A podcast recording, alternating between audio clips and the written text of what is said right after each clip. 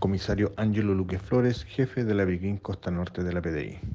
Detective de esta unidad policial, en el marco de una investigación por infracción a la Ley 20.000, llevada en conjunto con la Fiscalía de la Ligua, lograron en la comuna de Zapallar la detención de cuatro personas mayores de edad, tres de ellas de sexo masculino y una de sexo femenino, por la responsabilidad que les asisten en el delito investigado,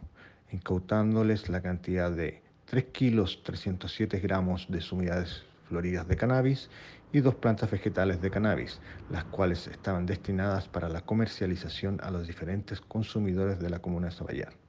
Por instrucción del fiscal de turno, todos los detenidos fueron puestos a disposición del Tribunal de Garantía de la Ligua para su correspondiente control de detención.